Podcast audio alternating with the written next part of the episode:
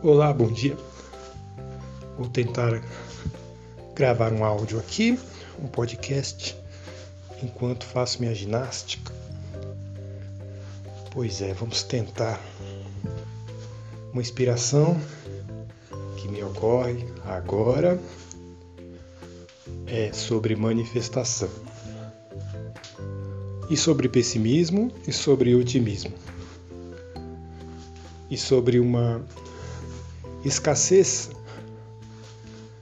no, no modo de pensar latino-americano em geral, né? no povo brasileiro, uma escassez de, de positividade, de, de otimismo, de pensamento mágico. Pensamento mágico, o que seria isso? É o pensamento que manifesta. É o pensamento que tem plena consciência de que tem poder, né? para o bem ou para o mal. É o pensamento que se cuida. É o pensamento que se vê no espelho. É o pensamento que sabe que tem poder, sabe que não pode brincar com baixas vibrações, porque é o que vai atrair. É o pensamento experimental. É um pensamento que se coloca no dia a dia e na vida como aprendiz. É um pensamento muito curioso quer sempre está sempre aberto a aprender coisas novas em termos de como melhorar, como se improvisar, como como tornar-se mais rico e mais livre e mais puro. É um pensamento que conhece muito bem as agruras de deixar-se contaminar pelo ambiente é um pensamento muito profilático. Ele esforça-se constantemente para purificar-se, limpar-se, é, criar barreiras, criar filtros contra a poluição do mundo que nos cerca. Uma poluição brava, principalmente uma cultura de pobreza é, como a qual nós convivemos como uma cultura nessa que nascemos em que a, a pobreza é sempre retratada como uma coisa muito positiva, muito boa para ser procurada, acalentada, mantida né, pelos governos, onde quase sempre quem se elege são políticos populistas. Populistas, para mim, são todos de esquerda. Né? Eu não sei como a história, os fazedores de história manipulam a narrativa de uma forma a querer taxar os políticos de direita de populistas, porque populista tem a ver com o povo, né? Cativar mentes e corações do povo, do povinho, do povo que trabalha, das classes mais pobres, né? E quem melhor para fazer isso do que quem melhor faz isso do que os esquerdistas, né? Que se colocam sempre como pais, pais e mães dos pobres. Não, eu vou cuidar de você. Você precisa ter sua casinha, sua faculdade de graça, seu diploma universitário de graça. Você precisa ser pego no colo e dado chupetinha e fazer festinha na sua carinha. É assim que o pobre é tratado em países corruptos e pobres. O pobre, o povo é tratado como uma criatura indefesa que precisa de proteção, que não é ninguém, que é um animal, que é incapaz de fazer-se por si mesmo. Uma mentalidade empreendedora, onde o indivíduo se faz por si mesmo, cresce, que é o que, que é o que acontece em toda sociedade saudável, em todo país rico, é assim. Aqui no Brasil, essa mentalidade é vista como algo demoníaco, claro, né? Porque dessa forma é, nos tornaremos uma cultura onde o povo é independente, onde o povo se faz por si mesmo e onde o político, né? Esse esse pai do pobre perderia o seu poder, né? Perderia. Então isso jamais pode acontecer. Esse discurso de independência, de empreendedorismo, de, li de libertar a própria mente, de sair desse pensamento de pobreza, de sair desse pensamento de que o Estado precisa cuidar de você, porque sem, sem o braço do Estado em cima de você, você não é nada. Isso só dá liberdade para esses nojentos roubarem. Roubarem dentro da lei. Ainda que não roubem comprovadamente pela justiça, é, o próprio fato da, da lei os protege para que eles roubem. Lá em Brasília eles não precisam pagar aluguel, não precisam pagar transporte, não precisam pagar nem a roupa que vestem, porque é tudo a gente que paga, além do salário nababesco que eles recebem.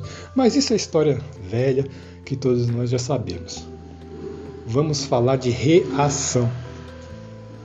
Isso é o dado. Isso não, isso não muda assim, é, apenas pela nossa vontade. Isso é o que é. Pronto. Mas o que, que podemos mudar? Onde o Estado ainda não pode colocar a mão, digamos assim? Na nossa vontade, na nossa individualidade, no nosso dia a dia, no que nós fazemos. Aqui, aqui no Brasil, graças a Deus, ainda, ainda não é a Coreia do Norte, onde desde o berço as crianças aprendem lá com seus tutores, né, nas escolinhas, que é errado pensar contra o, o, o pau mandado lá, o nojento lá, o, o ditador. Porque pensar contra ele, pensar contra o Kim Jong-un, né, no caso, é, faz com que ele saiba.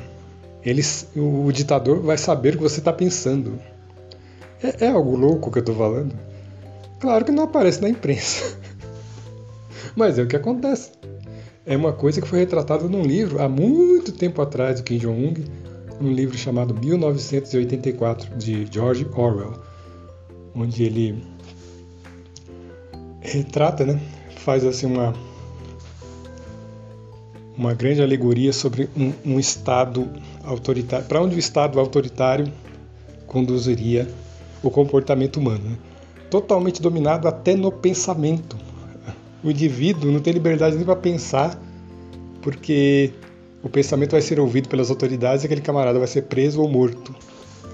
Chegou a esse ponto em um lugar do mundo lá porque deram asas para a cobra, né? O Estado, colocando o Estado como pai dos pobres, como o único capaz e possível de fazer a divisão dos bens. O que ele faz mesmo é apropriar-se de todo o bem e dar migalhas para o povo. Mas vejamos. Aqui no Brasil, ainda não somos uma Coreia do Norte. Podemos pensar, temos liberdade para pensar, liberdade para revolucionar nosso pensamento Liberdade para expurgar de nós esse comportamento, essa mentalidade de pobreza, né? Onde o pensamento mágico é sabotado por um pensamento geral de que todos devemos nos comportar como como vítimas, como criaturas que precisam de de um ser ser cuidados, pastoreados, desculpa, pelo Estado. Esse pensamento de que sem o Estado não somos capazes de nada, não somos capazes de manifestar nada.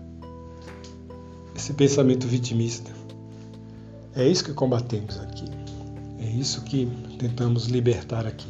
Libertar o poder que a gente traz dentro de nós, que é a nossa comunhão com o Espírito. E nessa comunhão, filho da mãe nenhum tem autoridade de colocar a mão. Vejamos.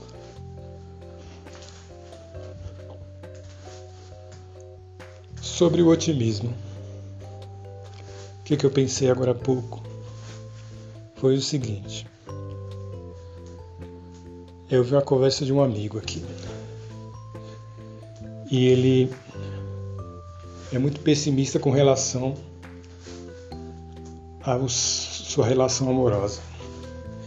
Por ele ter já sofrido algum, alguns problemas no passado, ele assume desde já que a próxima relação dele vai dar errado.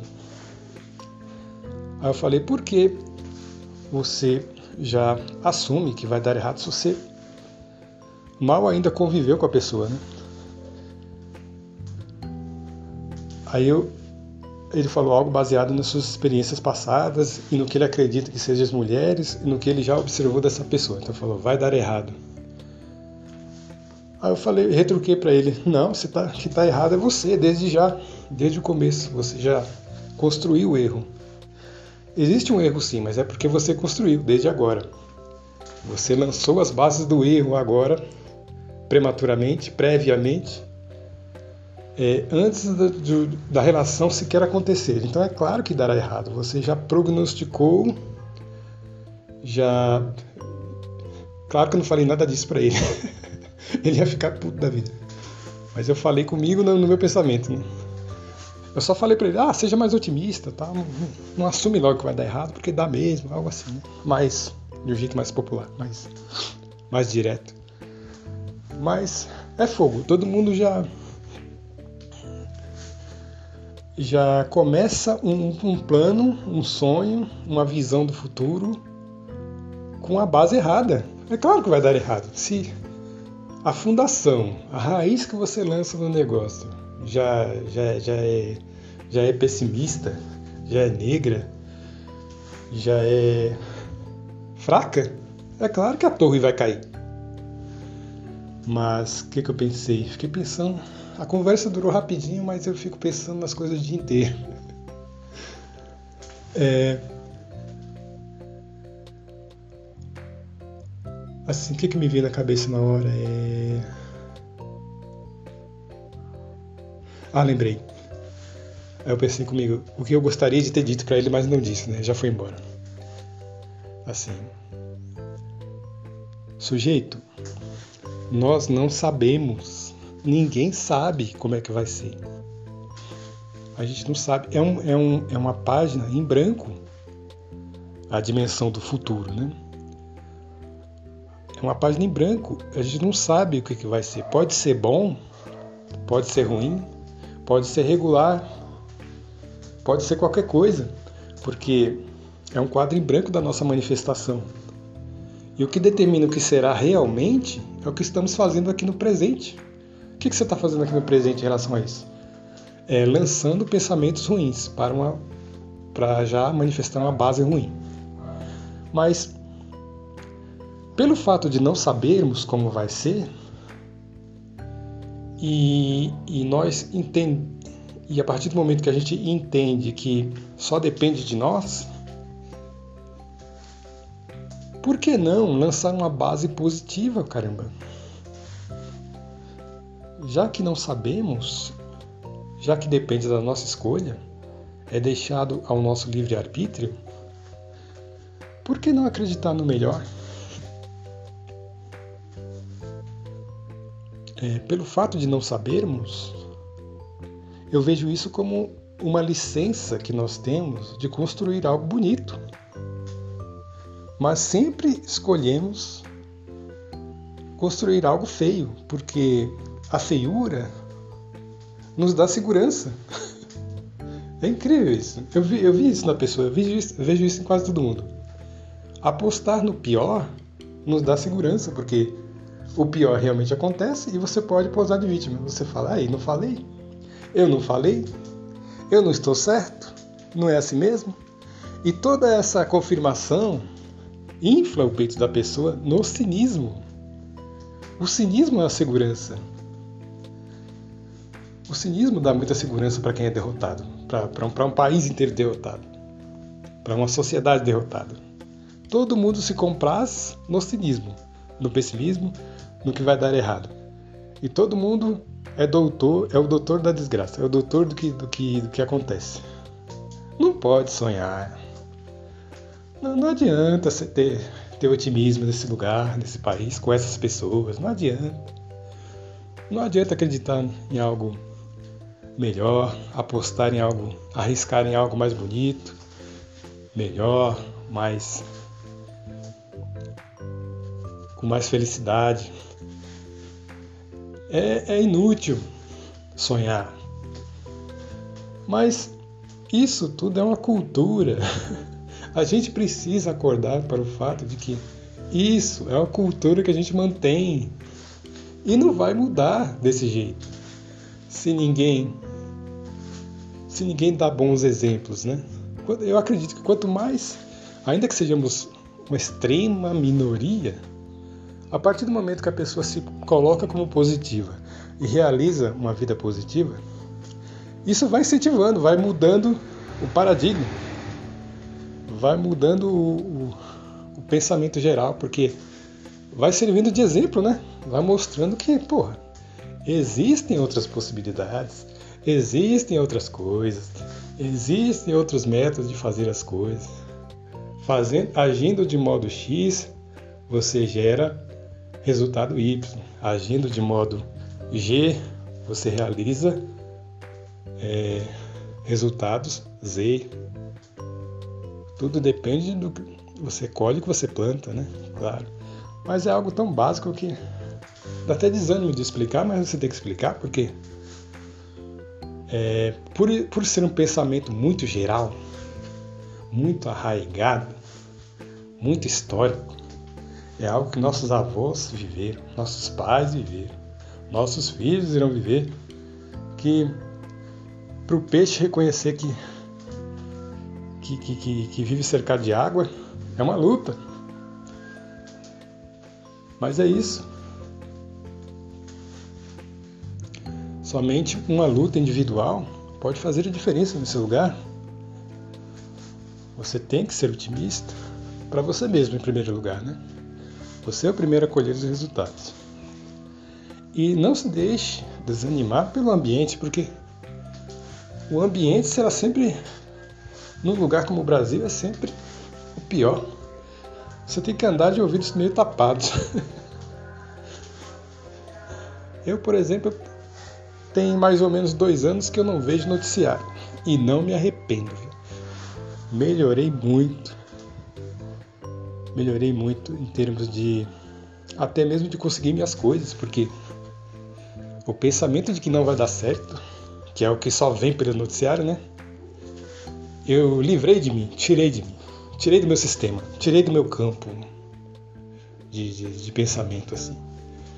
E deu espaço para que eu descobrisse muitas e muitas coisas boas, principalmente na internet, principalmente no YouTube é, praticamente me ajudou a aprender uma nova língua, porque eu vejo a maioria dos conteúdos que vêm de fora, pensadores e, e vlogueiros de fora, gente de um pensamento muito diferente, muito alternativo, muito distante do que é a realidade aqui do Brasil, onde pessoas manifestam coisas o tempo inteiro, onde vêm realidades diferentes, onde o dinheiro não é associado ao demônio, o dinheiro é visto como uma energia e energia atrai energia.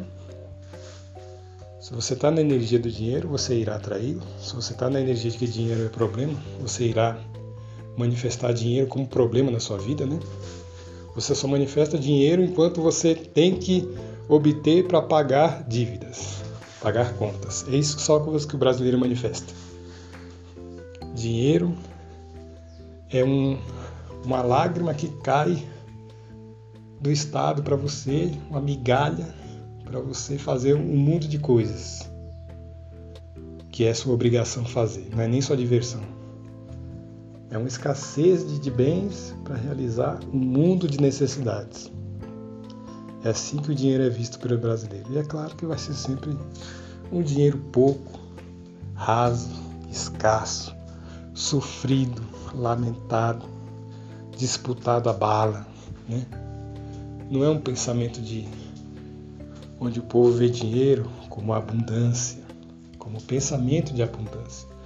Você tem que estar na vibração da abundância o tempo inteiro. É uma aprendizagem, é um novo modo de ver o mundo. Mas a partir do momento que você adquire esse pensamento abundante, onde você não vê mais dinheiro como problema, onde você não se preocupa mais com dinheiro. Pelo contrário, você não se preocupa, você se ocupa. Você se mantém ocupado.